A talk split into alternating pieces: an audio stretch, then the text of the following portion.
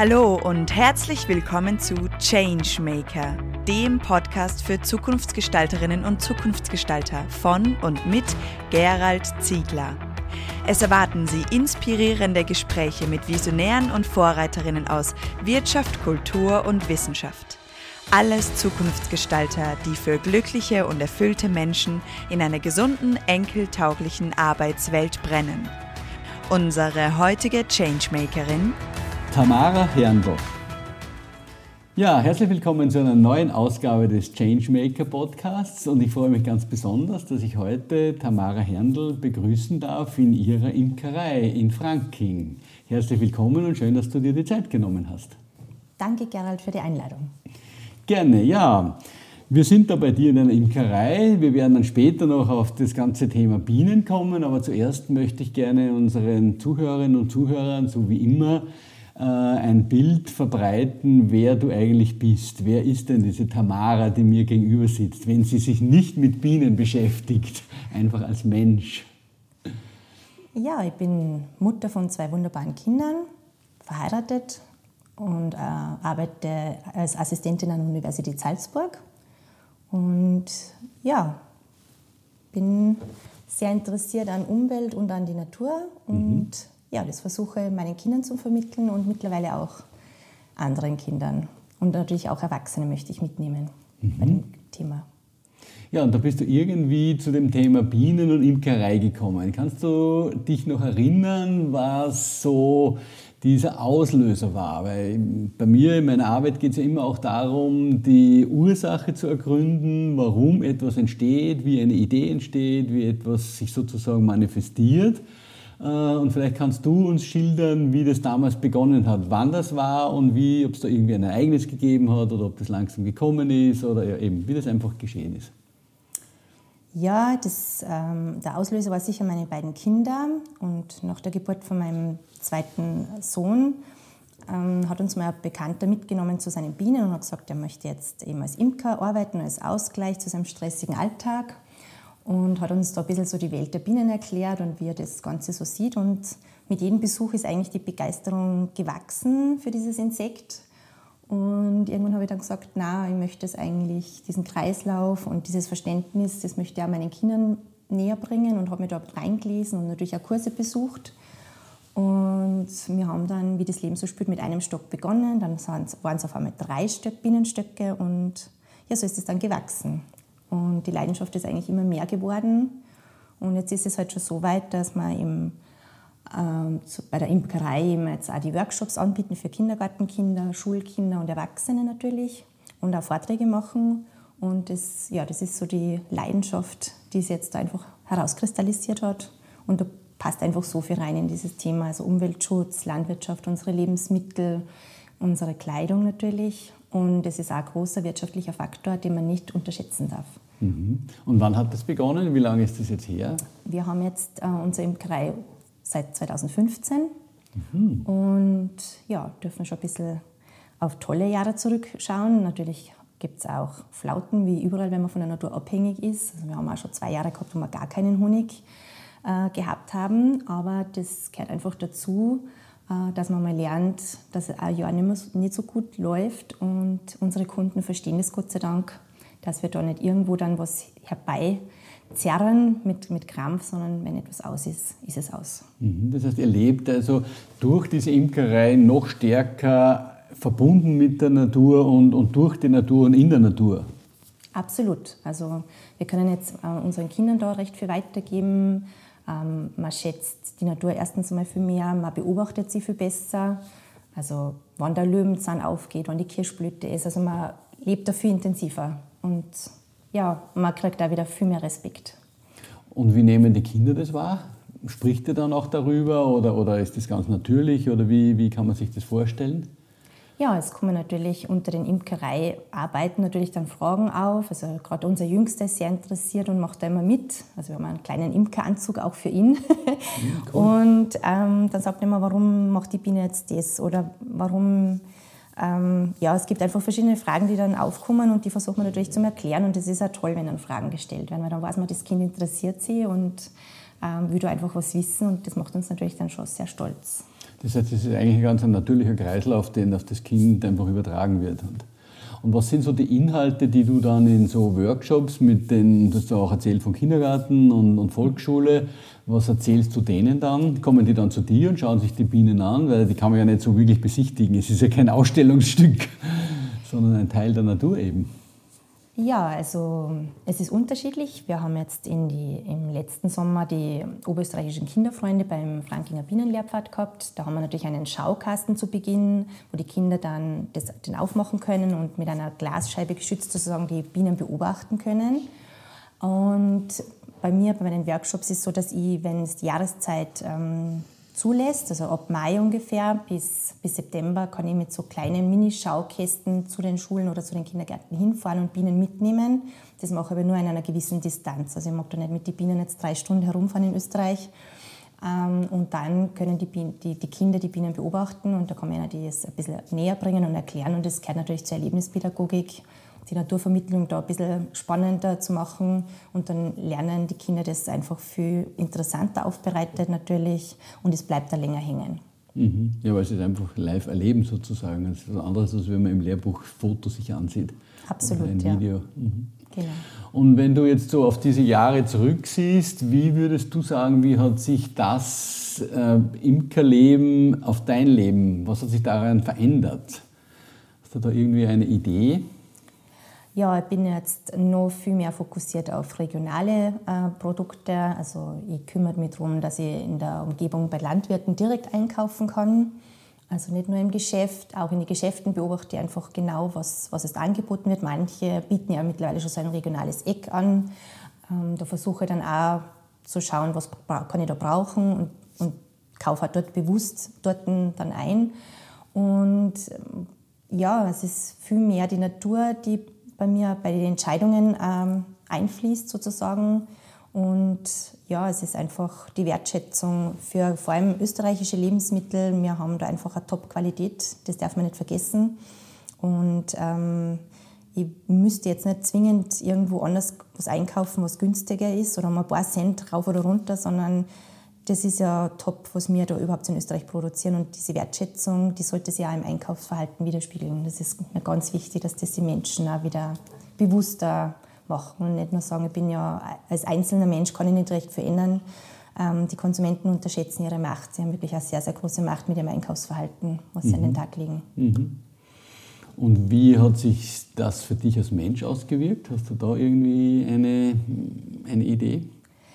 Ja, weniger verschwenderisch. Ähm, Gerade mit Lebensmitteln bin ich noch mehr sensibilisiert worden natürlich, ähm, weil ich einfach weiß, wie, wie lange das braucht, bis eine Apfelblüte dann zu einem Apfel wird, mit der Bestäubung natürlich.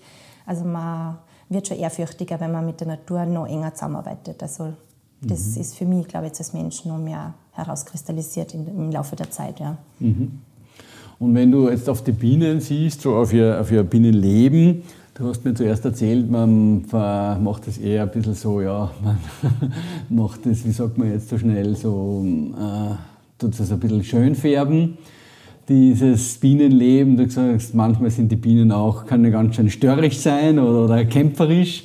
Wenn du das Bienenleben so ansiehst, was sind denn so diese Merkmale von den Bienen? Wo, wie kann man das so sich vorstellen? Weil das wird ja eben, wie gesagt, unterschiedlich dargestellt. Äh, wie kannst du da die Hörerinnen und Hörer einfach aufklären? Ja, also es ist äh, in, in einem Bienenstaat ist die einzelne Biene nichts. Ja. Mhm. Also sie opfert sich komplett für die Gemeinschaft natürlich. Ähm, sie arbeiten zusammen, sie sind sehr effizient. Also da gibt es keine Verschwendung und es wird einfach, ähm, ja, die Gemeinschaft ist, ist an oberster Stelle. Und für mich ist es, oder für die Gesellschaft, glaube ich, können wir uns da schon daraus mitnehmen, dass, dass man sie vielleicht nicht immer selber zu sehr ernst nimmt oder zu wichtig, sondern sie manchmal vielleicht ein bisschen zurücknimmt. Und es ist natürlich auch wichtig, dass man sich selber ähm, schätzt und, und, bewusst macht. Aber ich glaube oft, wenn man das große Ganze erreichen will, muss man vielleicht ähm, ja, das, die Gemeinschaft einfach auf eine höhere Ebene stellen, damit es einfach der ganzen Firma oder dem Unternehmen oder der Familie einfach besser geht. Und ich glaube, da kann man sich sicher von den Bienen was mitnehmen. Ja. Mhm. Und dann der Ertrag von der, von der Biene, da ist es, du hast zuerst angedeutet, es gibt Jahre, wo es wenig oder nichts gibt und dann gibt es wieder Jahre, wo es viel gibt. Wovon hängt es ab oder wie, wie kann man das, ja, wovon hängt es ab?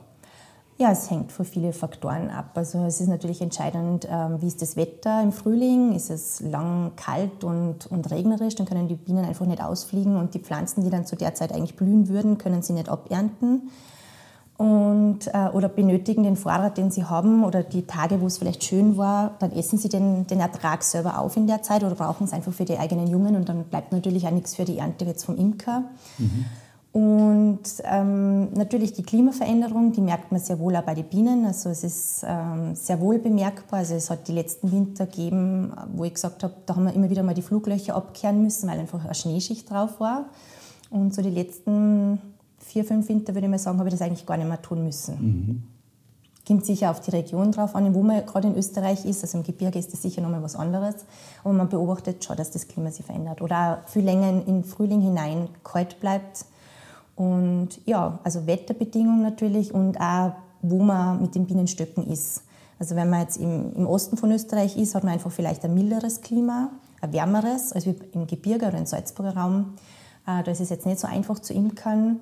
Und ja, und dann natürlich auch, was die Umgebung hergibt von der Pflanzenvielfalt. Ja, sind da viele Blühpflanzen, ist, sind auch im urbanen Raum viele Menschen, die auf dem Balkon oder auf der Dachterrasse Pflanzen haben. Also es ist mittlerweile so, dass auch in Wien schon viel mehr urbane Imker ähm, existieren mittlerweile, weil es in den städtischen Bereichen die Leute sich Blumen mit ins Haus holen und teilweise wirklich, das kann man fast nicht glauben, die Bienen schon in der Stadt mehr finden oder auf Friedhofen oder in Parkanlagen mehr Nektartrag reinbringen, als wir jetzt im, Land, im Landkreis oder so, in der, in der Landwirtschaft.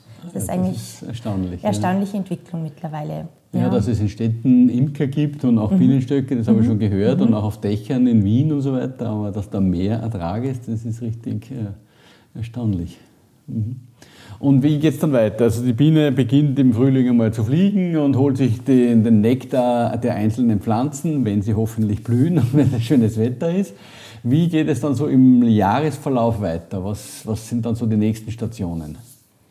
Ja, natürlich, die Königin ähm, fängt dann im, im zeitigen Frühjahr mit der Legetätigkeit an. Das heißt, sie kümmert sich um die Nachkommen. Das Volk wächst bis Mai, Juni zu, zu der größten Stärke heran. Das sind dann um die 50.000 Bienen in seinem Bienenstock drinnen. Mhm. Und ja, es sind dann natürlich auch die Bienenmänner, das sind die Drohnen nennt man die. Äh, die gehören einfach zum gesunden Bienenvolk dazu, die haben auch ihre, ihre Aufgaben. Aber natürlich die meisten machen die Arbeit drinnen. Und ja, wenn man ein gutes Jahr hat und die Blüte und die Temperatur und das Wetter mitspielt, kann man dann so im Juli ungefähr ernten. Juni, Juli, es kommt immer auf die Vegetation an und auf, auf das Gebiet. Und wenn man Glück hat und dann eine Waldtracht einsetzt, sozusagen, also wenn's, wenn der Waldhonig dann zum Ernten ist, kann man dann im Juli, August dann nochmal ernten und dann werden aber die Bienen auch schon wieder für den Winter vorbereitet. Das heißt natürlich, das, was man ihnen nimmt, soll man ihnen ja auch wieder in Form eines, einer Zuckerlösung dann wieder zuführen, damit sie Vorräte haben, damit sie den Winter dann überstehen, wenn sie nicht ausfliegen können. Mhm. Aber zu viel, glaube ich, sollte man ja auch nicht an Zuckerwasser zufügen, was ich so gehört habe. Genau, es ist natürlich der eigene produzierte Honig aus Nektar, kann niemals ähm, eine Zuckerlösung ersetzen und darum machen wir das auch in unserer Imkerei so, dass wir das nicht bis auf den letzten Tropfen ausquetschen und auspressen, sondern wir lassen immer so zwischen 10 und, und 12 Prozent ungefähr bei den Bienen. Den Honig mhm. lassen wir ihnen, die Wabe tun wir mhm. nicht raus mhm. und ähm, der Rest wird natürlich aufgefüllt, sodass sie überleben und, und gut durch die Zeit kommen. Genau. Okay, und dann ist der Honig geerntet und was passiert dann weiter mit dem Honig? Ihr habt da mehrere Produkte, wie man so in dem Schaukasten schön sieht. Ja, also wenn wir so einen Schleudertag haben, also da wird in, in der Früh dann alles eingeholt, dann werden die Waben entdeckelt, weil die Bienen machen ja das alles zu, dass das sauber bleibt und haltbar bleibt und dann arbeitet die ganze Familie im Keller der, bei der Honigschleuder, dann wird der Honig direkt aus der Wabe geschleudert in große Edelstahlkanister dann gelagert und sobald wir dann wieder Zeit haben, wird das in einzelne Gläser abgefüllt, händisch. Also wir haben keine automatisierte Anlage, das ist bei uns alles von Hand gearbeitet. Und ja, und dann kann man die Gläser kaufen in, in, verschiedenen Größen. Der Honig wird bei uns auch nicht erhitzt, also dass er schön flüssig und tot bleibt, weil das kennt der Kunde ja äh, gerne mal aus einem Kaufhaus, äh, dass der Honig immer schön flüssig ist und das ist eigentlich nicht natürlich. Ja. Also der richtige Blütenhonig, der ursprüngliche Honig kristallisiert mit der Zeit. Das sind Blütenpollen und Zuckerkristalle, die miteinander verhacken und dadurch wird der Honig fest. Und wenn man das gar nicht möchte, dann kann man den auf maximal 40 Grad in einem Wasserbad erhitzen dann einen Deckel runter und dann hat man wieder einen flüssigeren Honig. Alles, was darüber hinausgeht, ähm, tötet den Honig ab für die gesunden Stoffe, für die er bekannt ist.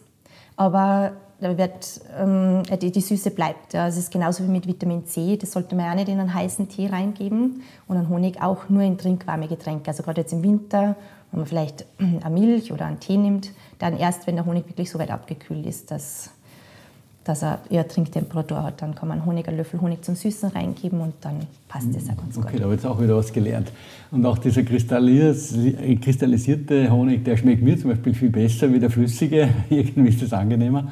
Ja. Und da dachte ich immer wieder, das ist jetzt kein Qualitätsmerkmal, aber es scheint ein Qualitätsmerkmal das zu sein. Das passiert nur mhm. beim, mhm. beim echten Honig, mhm. weil eine Zuckerwasserlösung würde nicht mit der Zeit fest werden. Das ist nur beim, beim Honig. Mhm. Und ich finde es auch praktischer, gerade wenn man kleinere Kinder hat, ähm, dann rinnt er einfach nicht so leicht vom, vom Jausenbrot runter. Also von mhm. dem her hat das auch noch einen Vorteil. Mhm. Ja, du machst ja auch Kerzen.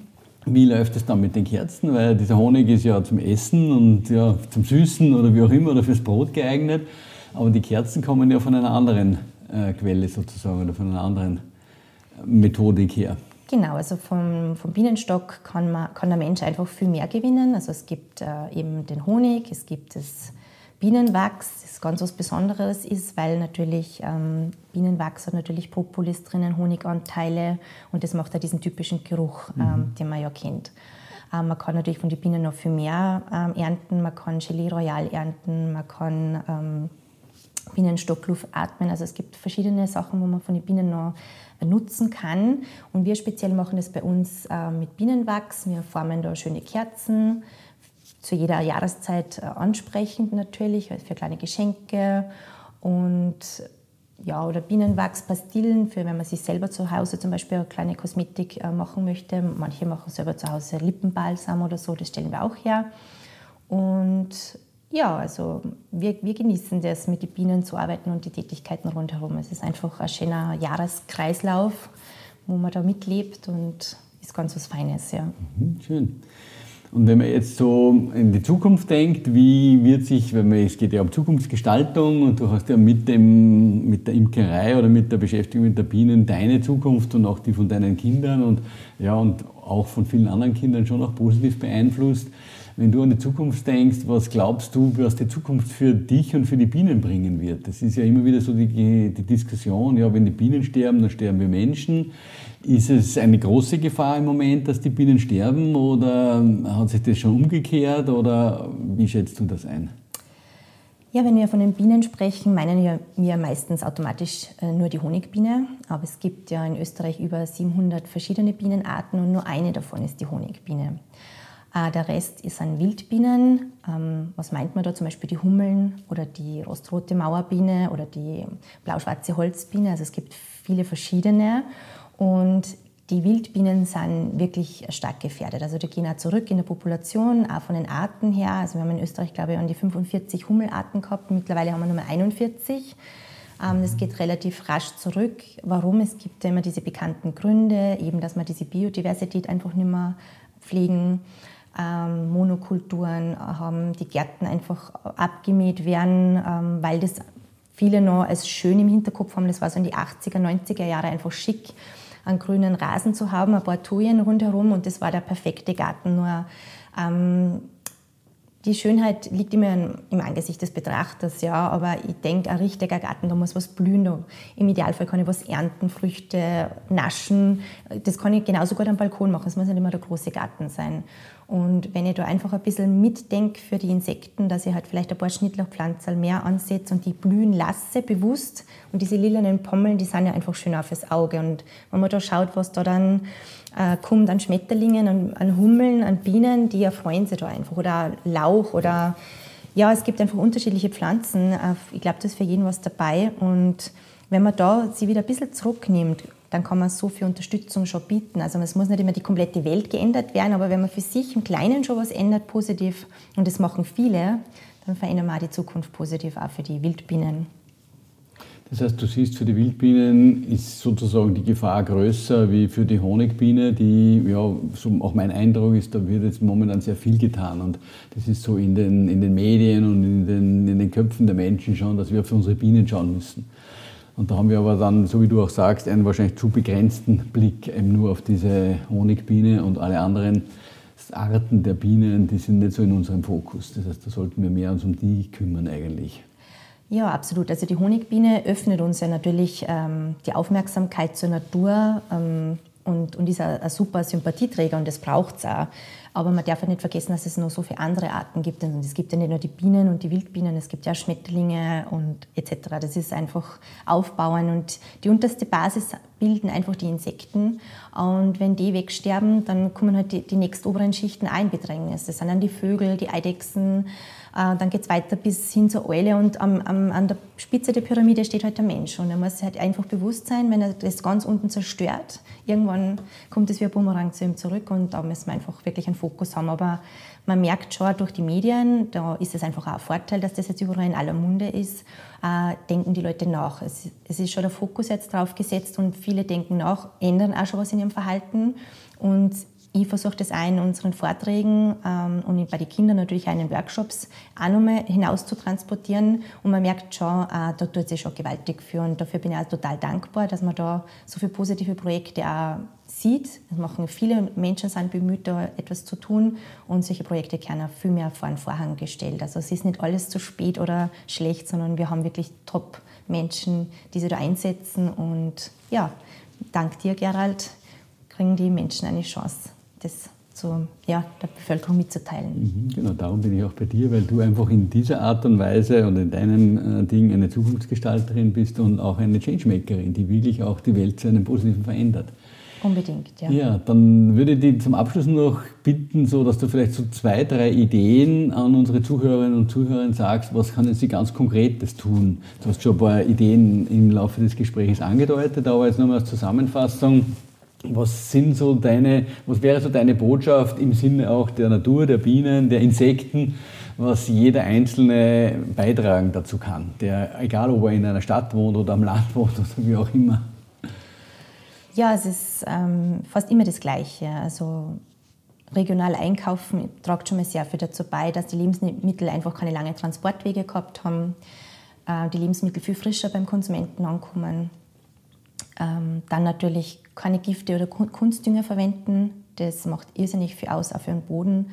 Und ja, und wenn man einfach die Augen ein bisschen offener hält, neugierig bleibt, interessiert bleibt, dann glaube ich, hat man einfach einen fruchtbaren Boden ähm, vorhanden, auf dem dann wirklich noch viel weitere Ideen oder Handlungsspielräume dann wachsen dürfen. Und ich glaube, das sind die besten Tipps, die ich jetzt momentan auf Lager habe. Super, danke. Ja, dann wünschen wir dir, oder wünsche ich dir halt und deinem Imkerwesen und deinen ganzen Bienen, diesen wie viel tausenden Bienen, die da bei dir im Frühling wieder ausschwärmen, äh, alles Gute und ja, und ich freue mich jetzt schon, einen Honig kosten zu dürfen und da auch ja, etwas einzukaufen für die Freunde und Verwandten. Und wer Interesse hat, wir werden dann deine Adresse in den Shownotes verlinken. Der kann sich gerne bei dir melden oder auch in deinem Shop einkaufen und so gesehen wieder die Bienen unterstützen. Vielen Dank für das spannende Gespräch. Danke, Gerald, für deinen Besuch. Danke, dass Sie heute beim Changemaker Podcast dabei waren. Mehr Informationen dazu finden Sie in den Show Notes und auf www.thechangemaker.at. Wenn Ihnen diese Folge gefallen hat, dann vergessen Sie nicht, den Podcast zu abonnieren. Wir freuen uns auf Ihre Reaktionen, Gedanken oder Fragen auf podcast at. Oder vielleicht möchten Sie uns auch eine Zukunftsgestalterin empfehlen? Wir wünschen Ihnen eine wunderbare Zeit. Bis bald bei der nächsten Folge des Changemaker.